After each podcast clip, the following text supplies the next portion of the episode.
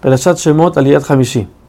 Entonces Hashem le dice a Moshe que tiene que reunir a los sabios del pueblo y presentarles que Hashem se les presentó y le, dijo que, vea que va a sacar al pueblo.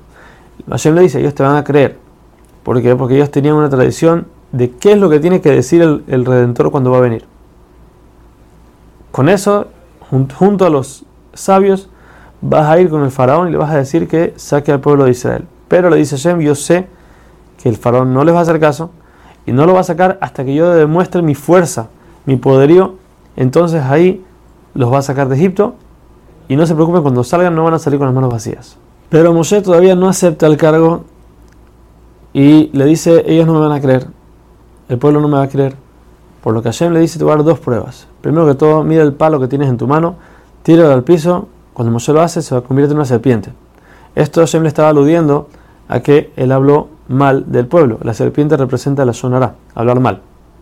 Segunda prueba que le da a Moshe es que meta su mano dentro de su, su camisa.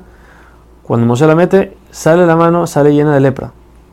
Otra insinuación de que habló mal del pueblo, porque el que habla la sonará, el que habla mal del otro, entonces se enferma con lepra.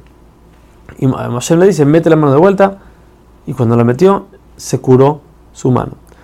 Hashem le dice, con estas dos pruebas te van a creer, y si no, entonces tienes una tercera prueba, que vas a tomar agua del río Nilo, echarla al piso y ahí se va a convertir en sangre.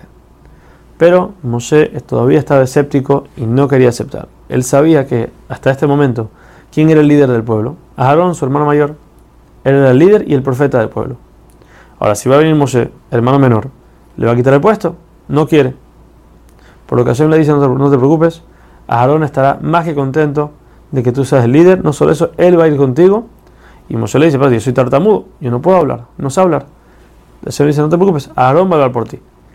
Él va a hablar por ti y él va a hacer que todo lo que, lo que hay que decir se diga.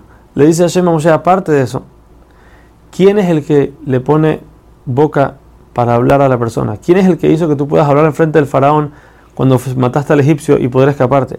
Le dice Hashem, ¿quién hizo sordos a los sirvientes del faraón, que no escucharon su orden de matarte?